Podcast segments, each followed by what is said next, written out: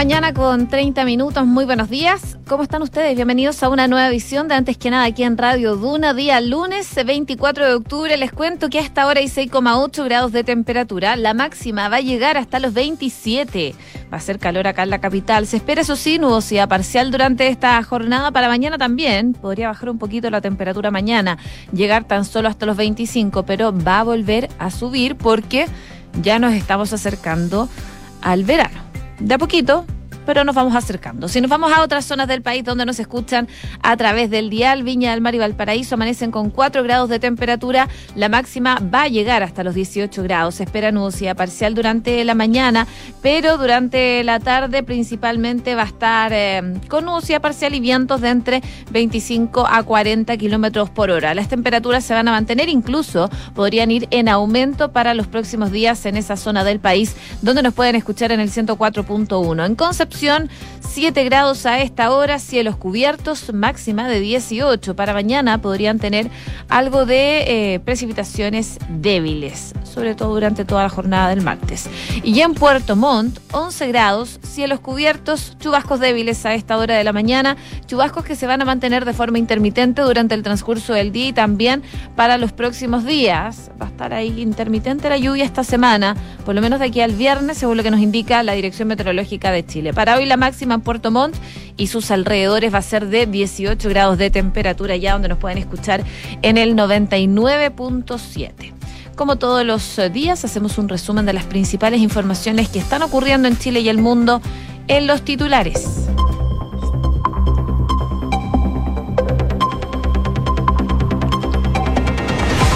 La aprobación del presidente Gabriel Boric bajó 13 puntos en el último mes según CADEM y resalta que la delincuencia y el narcotráfico deben ser las prioridades del gobierno. En torno al gabinete presidencial, el sondeo de opinión reveló que la ministra del Interior, Carolina Toa, consignó un incremento de 11 puntos en su aprobación respecto a septiembre, seguida por la titular de salud, Jimena Aguilera, con un alza de 5 puntos. La vocera de gobierno Camila Vallejo calificó de falta de respeto el incidente en la reunión de Conapime y enfatizó que el mandatario dialoga pero también pone límites. La ministra además señaló que hubo una disculpa en privado, aunque no aclaró de quién ni cómo fue. La ministra Janet Jara afirmó que el anuncio de la reforma previsional podría ocurrir en unos días más. Por otro lado, la titular de la cartera del trabajo señaló que el gobierno va a desplegar una campaña en radios y televisión para captar a quienes no hayan postulado al pago de la pensión garantizada universal. El plebiscito para dirimir a quién redactará la nueva constitución está reflotando como una nueva alternativa para destrabar las negociaciones constitucionales. El oficialismo plantea una instancia 100% electa, pero partidos de Chile Vamos abogan por una entidad mixta, ciudadanos elegidos y expertos designados. Es uno de los nudos de las conversaciones que se van a reanudar el día de hoy. La nueva presidenta de Poligloria Hut, aseguró que hay que fortalecer el rol como partido de centro derecha liberal reformista. La ex ministra venció al senador Luciano Cruzcoque en las internas de ese partido. En noticias internacionales, Boris Johnson se retiró de la carrera para liderar el Partido Conservador. El ex ministro de Economía Richie Sunak había acumulado una ventaja abrumadora y podría ser nominado primer ministro. De hecho, hoy mismo Johnson ha superado los 100 avales necesarios, pero claro, muy lejos de su rival. Las dos Coreas intercambiaron fuego de advertencia en la frontera del Mar Amarillo. Según el Estado Mayor Conjunto del Sur, un mercante norcoreano invadió la línea límite norte, unos 27 kilómetros al noreste de la isla de Beningyong. Y en el deporte Colo Colo se consagró como monarca del Campeonato Nacional 2022 y bajó la estrella número 33 de su historia en el torneo de Primera División. Esto tras ganar a 2 a 0 a Coquimbo Unido este domingo en el Francisco Sánchez Rumoroso en la fecha 28 del torneo. 6 de la mañana con 33 minutos. Comenzamos la mañana informados en Antes que nada con Josefina Stavrakopoulos. Claro, una de las noticias que marca la jornada del día de hoy es la encuesta CADEM que se conoció y que eh, da resultados respecto a la tercera semana de octubre y que da cuenta que la aprobación a la gestión del presidente Gabriel Boric nuevamente registró un mínimo y un descenso de un punto porcentual, llegando al 26%, y acumula una baja ya de 13 puntos en el último mes. A su vez, la desaprobación del mandatario subió a un 65%, a 66%, sube un punto también en la última semana, evidenciando ya un incremento de 10 puntos desde el pasado 23 de septiembre. Respecto a las áreas en las que el gobierno debiese dedicar una, un mayor esfuerzo durante el segundo semestre, el 61% de la muestra encuestadora considera que la delincuencia, el orden público y el narcotráfico debieran ser las principales prioridades, las cuales, en comparación con el mes de septiembre, registran un alza de dos puntos y respecto a febrero de este año subió 15 puntos. En segundo lugar, le siguen las áreas relacionadas con la economía, la inflación, el crecimiento y el empleo en un 35%. Y además, un 31% del total se inclinó por la reforma de pensiones como la que debiese ser la más prioritaria secundada por la reforma de la salud, con un 20%, la construcción de 260 mil viviendas, con un 16%, y en cuarto lugar se posiciona la reforma tributaria con un 11%. En relación con el gabinete presidencial, solo dos ministras consignan alzas en su aprobación, siendo la más relevante la titular de Interior, Carolina Toá, con un incremento de 11 puntos en comparación con lo registrado en el mes pasado, subiendo de 45 a 56. Así que tiene un gran salto la ministra Toá y en segundo lugar se posiciona la jefa de salud, Jimena Aguilera, con una subida de 5 puntos y alcanza ya un 64%, pese a que el ministro Yorio Jackson registra un punto porcentual más que la semana pasada, sigue posicionándose con la aprobación más baja, tiene un 35%. Y en torno a mm, al escenario post-plebiscito constitucional, el sondeo de opinión reveló que se mantiene el 68% de los encuestados de acuerdo con que Chile necesita una nueva carta fundamental y respecto a dicho porcentaje, un 46 prefiere que se hagan reformas manteniendo como base el texto actual constitucional contra un 42 que inclina por eh, cambiar la Carta Magna completa y redactarla todo de nuevo. En el mismo contexto, el 48% de la muestra consultada opta porque exista un nuevo plebiscito de entrada que defina si hay que reformar la Constitución o hay que hacer una nueva, mientras que un 44 cree que debe existir un gran acuerdo político para tener una nueva convención constituyente, respetando el 80% del plebiscito de entrada del 25 de octubre del 2020. Son las posiciones entonces que da a conocer la encuesta CADEM, que claro, habla eh, por un lado de lo que se avecina, de las negociaciones constituyentes que se están llevando a cabo por parte de eh, parlamentarios y jefes de partido, y por el otro lado de la baja aprobación que está teniendo el eh, presidente Gabriel Boric, que los últimos, en el último tiempo, en el último mes, ha bajado 13 puntos de aprobación. 6 de la mañana con 38 minutos. Estás en Antes que nada, con Josefina Stavrakopoulos. Duna 89.7.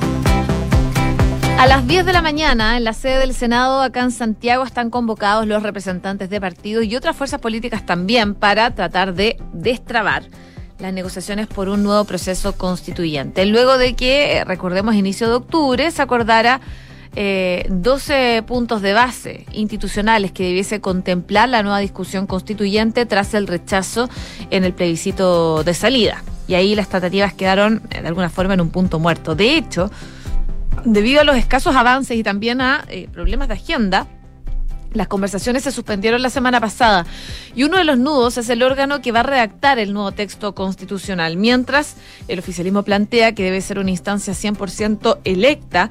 Los partidos de Chile Vamos abogan por una entidad mixta, que sea electa y designada o compuesta por expertos, postura que se ha ido consolidando con el resultado de las últimas encuestas que muestran que la ciudadanía está reticente a reflotar una entidad de características similares a la que se disolvió recientemente.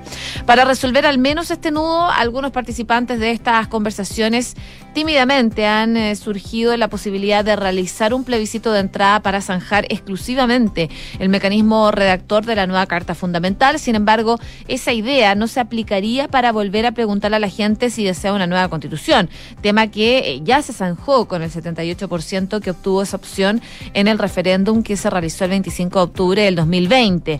Ahora, eh, lo que mm, explica el presidente del Senado, Álvaro Elizalde, es que un plebiscito respecto del mecanismo no hay que descartarlo. Eh, dijo en una entrevista que se publicó, de hecho, en la tercera el día sábado. Ahí el presidente de la Cámara también, Raúl Soto, uno de los coordinadores de, estos diálogos junto a Elizalde. Elizalde la semana pasada también manifestó que no había que descartar esa opción, que nunca habían descartado el plebiscito de entrada, pero tampoco que nunca eh, han dicho que va a haber sí o sí un plebiscito de entrada. Si bien la derecha ha sido la más eh, prudente en realizar esta nueva consulta de entrada con el fin de no revivir la división que terminó debilitando al sector en octubre del 2020, la presidenta electa de Bópoli, recientemente electa, eh, también se abrió a revisar la posibilidad de un plebiscito para resolver únicamente este mecanismo. Así que eh, vamos a ver qué pasa. Las conversaciones se reanudan el día de hoy. Desde el oficialismo eran varias las voces que sugerían sutilmente esta alternativa. El senador y presidente de RD, Juan Ignacio Latorre, el diputado de Acción Humanista, Tomás Hirsch, y el diputado de Convergencia Social, Diego Ibáñez, también habían planteado un plebiscito de entrada para dirimir el órgano redactor. Eh, lo que dijo el diputado, de hecho, de Convergencia Social la semana pasada es que eh, no hay un acuerdo en términos del mecanismo. Lamentablemente esto no puede continuar avanzando y si se quiere reconocer una comisión mixta, eso significa preguntarle a la gente y un plebiscito respecto de los mecanismos. Consultado ayer, de hecho, Ibáñez reiteró su postura y él dijo que eh, él quisiera que se pueda tener puntos en común, pero si no es posible, bueno, se va a tener que evaluar otra salida, lo que sería penoso porque eh, trasladamos a la gente los costos, decía. Salvo HUT, en la derecha se resisten a la idea, ya que aún está presente el trauma de lo que significó el plebiscito del 2020 y por ello un sector del oficialismo lo está usando también como herramienta de presión. Plebiscito de entrada por ningún motivo, dice Iván Moreira, el jefe de senadores de, de la UDI. Eh, no podemos someter a los chilenos a tantas elecciones, plebiscito de entrada, no hay respaldo, eso sería sacar las castañas de, las manos de los gatos. Eh, no veo posible, dice, esta semana zanjar el mecanismo del órgano que va a elaborar una nueva constitución. Bueno, en concreto, hoy día continúan las conversaciones respecto de este tema que, claro, todavía no se termina de zanjar. De alguna forma, algunos dicen, está en un punto muerto. Vamos a ver qué pasan las conversaciones de hoy y qué se decide finalmente al respecto. 6 con 42. Estás escuchando Antes que nada con Josefina Stavrakopoulos en Duna. Durante la tarde de ayer, un grupo de parlamentarios de la llamada Macrozona Sur se reunieron con la ministra del Interior, Carolina Toá, para discutir el ingreso de la nueva reforma denominada como Estado de Excepción de Protección y resguardo, pese a que la secretaria de Estado dijo durante el fin de semana que hay un trabajo ya avanzado no son pocos quienes afirman que aún no conocen esta propuesta del gobierno. Desde mm, finales de septiembre es que Toa venía ya deslizando que arribaría una fórmula de la que por ahora se sabe que durará 60 días y que no va a limitar de la misma forma las garantías constitucionales de los habitantes de la zona. De acuerdo a la ministra, se ha estado trabajando para intentar construir un entendimiento, una fórmula que genere suficiente acuerdo. Pero lo cierto es que los parlamentarios más interesados dicen que el trabajo prelegislativo comience hoy.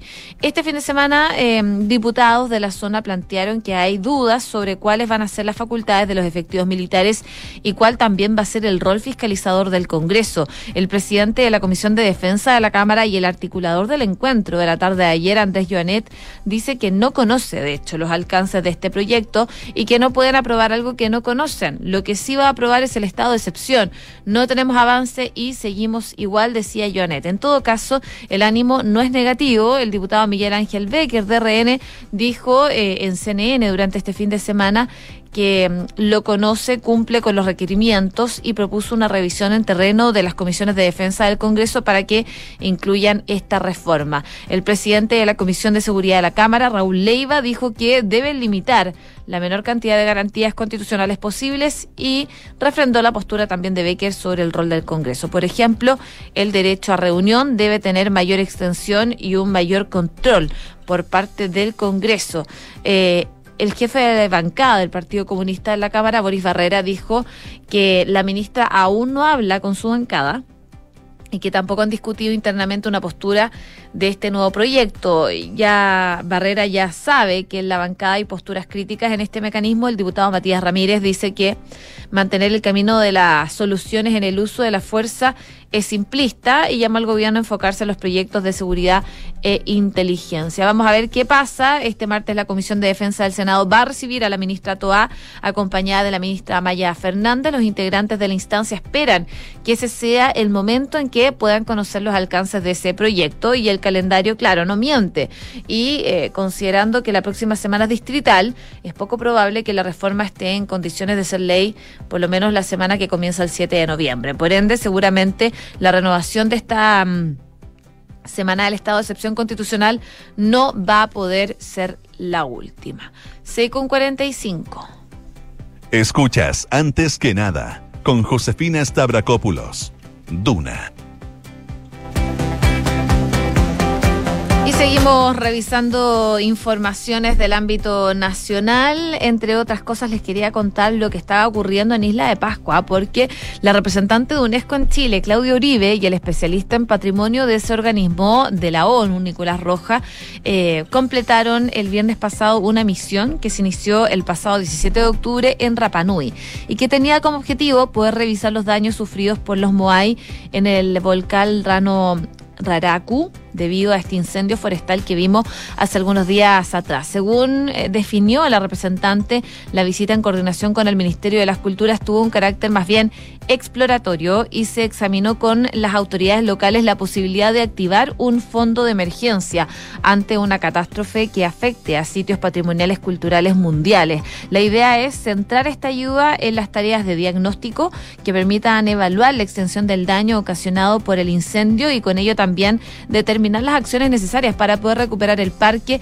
y la protección futura, es lo que decía Uribe. Así que la UNESCO lo que busca es activar su fondo de emergencia tras visitar 80 moais dañados eh, por este incendio en Rapanui y con esto el organismo quiere estimular una evaluación detallada del impacto de este siniestro en el patrimonio de la humanidad e impulsar medidas también que sean de mitigación para que esto, claro, no vuelva a ocurrir. 6 de la mañana con 47 minutos. Estás en Antes que nada con Josefina Stavrakopoulos. Duna 89.7. En noticias internacionales, las primarias para elegir al nuevo líder conservador y jefe o jefa del gobierno británico empiezan este lunes con la presentación oficial de los candidatos que necesitan el apoyo de al menos 100 de los 357 diputados de la formación. Debido al número de respaldos requeridos, solo tres parlamentarios Tories pueden acceder a este proceso que va a concluir a menos que haya solo un candidato. El comité de 1922, que agrupa a los diputados conservadores sin cargos ministeriales, ha organizado estas primarias después de que, como sabemos, Liz Truss anunciara el jueves su dimisión como líder de la formación y primera ministra tras las polémicas por su plan fiscal, los recortes de impuestos que provocó turbulencias en los mercados financieros de Reino Unido. Por eso entonces hoy día se debería conocer por lo menos quién va a suceder a Liz Truss, pero ya se conoce por lo menos a la persona que podría sucederla. Estamos hablando del ex ministro británico de Economía, Rishi Sunak, eh, que es el favorito para convertirse en el próximo jefe de Reino Unido, después de que Boris Johnson optara por no aspirar al cargo y Penny Mordaunt otra candidata no cuenta en principio con los apoyos necesarios para poder competir. A eso de las 2 de la tarde hora local de hoy termina entonces el plazo para que los diputados que aspiren al liderazgo Tori presenten sus candidaturas siempre que tengan el respaldo de al menos 100 miembros del grupo conservador parlamentario que son en total 357. Según los cálculos de los medios locales en Reino Unido, Sunak ya tiene los apoyos de 154 diputados y Mordaunt apenas tiene 25. Boris Johnson. Em, comunicó su decisión por su parte de no aspirar otra vez al liderazgo e indicó que había llegado a la conclusión de que simplemente no sería lo correcto porque no se puede gobernar de manera efectiva a menos que tengas un partido unido en el Parlamento. Así que vamos a ver qué ocurre durante la jornada del día de hoy. A las 2 de la tarde, hora local, debería ser entonces decisivo para Reino Unido. Y también quería comentarles de otras noticias internacionales, porque el presentador del canal de televisión estatal ruso RT, Anton eh, Krasovsky, fue suspendido por llamar a ahogar y a quemar a los niños de Ucrania, según lo que está informando hoy la directora de la cadena en su canal de Telegram. Por ahora, eh, suspendo a nuestro, a nuestro cooperador Krosowski por eh, cuánto ni yo ni el colectivo de RT podemos permitir que a alguien se le pueda pasar por la cabeza, que alguno de nosotros pueda compartir semejante eh, salvajada. Un programa emitido en directo el pasado 20, eh, ahí el periodista afirmó que los niños ucranianos que venían a los rusos como ocupantes debían haber sido arrojados a un río con una fuerte corriente o como una alternativa habría que meterlos a una cabaña y quemarlos. Después de los polémicos comentarios de este comentarista ruso, RT eliminó la grabación de la entrevista, aunque algunos extractos aún pueden verse eh, dando vuelta en Internet. Krasovsky hizo este comentario en una entrevista con el escritor de ciencia ficción eh, Sergei Lukienko quien eh, se refirió a que la primera vez que estuvo en Ucrania, en el 80, unos niños dijeron que vivirían mejor si no fuera porque los rusos ocupaban su país.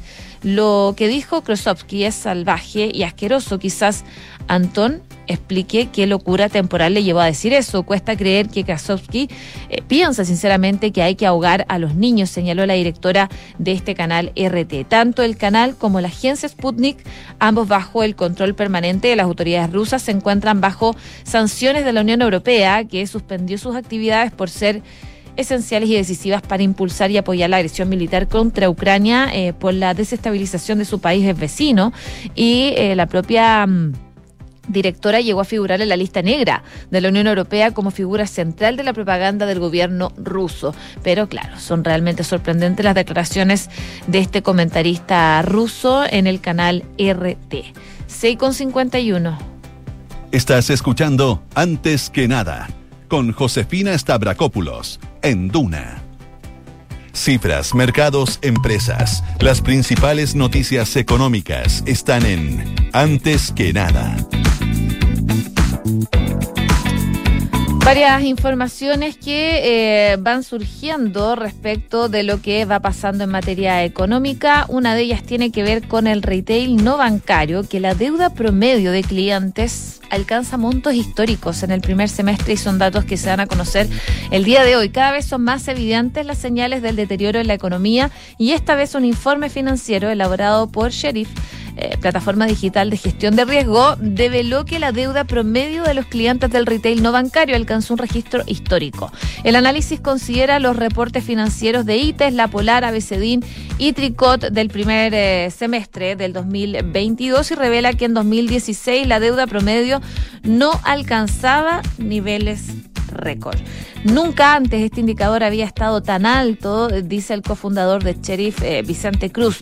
Si en junio del 2021 un cliente se endeudaba en promedio por 288 mil pesos, un año después lo hace por 345 mil según lo que dice este ejecutivo. Las cifras confirman que la economía está de capa caída, hay menos actividad económica, la inflación está subiendo y la gente se puede endeudar menos y los bancos están más restrictivos, por supuesto, para entregar créditos. Entonces, las personas que antes pedían 200 mil en una casa comercial para poder complementar su deuda con un banco, ahora piden mucho más para poder financiarse día a día. Se trata de gente con un gran cúmulo de deudas que no tiene un historial crediticio necesariamente y tal vez son inmigrantes, no están bancarizados y acuden a las casas comerciales para poder tener la casa y poder vivir, dice este gerente comercial. Así que eh, lamentables noticias de la deuda promedio de clientes que está alcanzando montos históricos en el primer semestre, esto en el retail no bancario y que da a conocer la información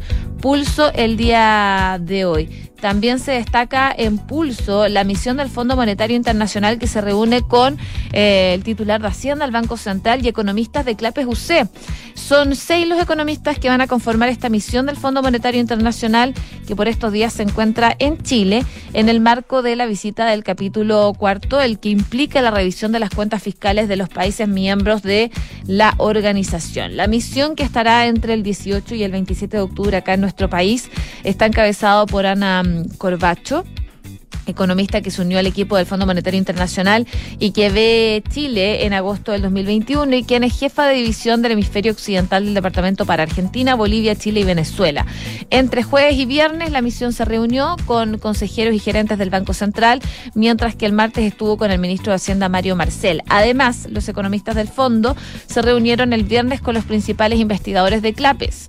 De Clapes estuvieron su director Felipe Larraín y los economistas Joaquín Vial, Leonardo Hernández, Y Luis González. Por parte del fondo, además de mm, Corbacho, asistió el economista jefe José Torres, quien ve temas de coordinación de políticas macroeconómicas y del sector fiscal, y los economistas eh, Luisa Antón de Almeida y Eduardo Camero de Kiara Frato y Junco Monk. Así que parte de las reuniones que se están generando en esta misión del Fondo Monetario Internacional, eh, donde ven, entre otras cosas, por supuesto, la situación de la economía chilena. Y por último, les cuento que se viene fin de semana largo y ya eh, se están frotando las manos desde el sector turismo, que podría ser la antesala de la próxima temporada alta, así que podrían ser buenas noticias para el sector turismo lo que venga este fin de semana largo, que es bien largo, lunes y martes, 6 con 54. ¿Y sabías que puedes comprar de forma anticipada los servicios funerarios de María Ayuda? Entrégale a tu familia la tranquilidad que necesitan y estarás apoyando a cientos de niños de la Fundación María Ayuda. Convierte el dolor en un acto de amor. Cotiza y compra en www.funerariamariaayuda.cl. Y si estás por pensionarte, toma la mejor decisión y conoce la nueva modalidad de renta vitalicia inmediata con aumento temporal de pensión. Cuenta con consorcio más de 105 años de trayectoria. Solicita asesoría y más información en consorcio.cl. Viene Duna en punto. Junto a Rodrigo Álvarez, sigan en la sintonía de Radio Duna Cal 89.7.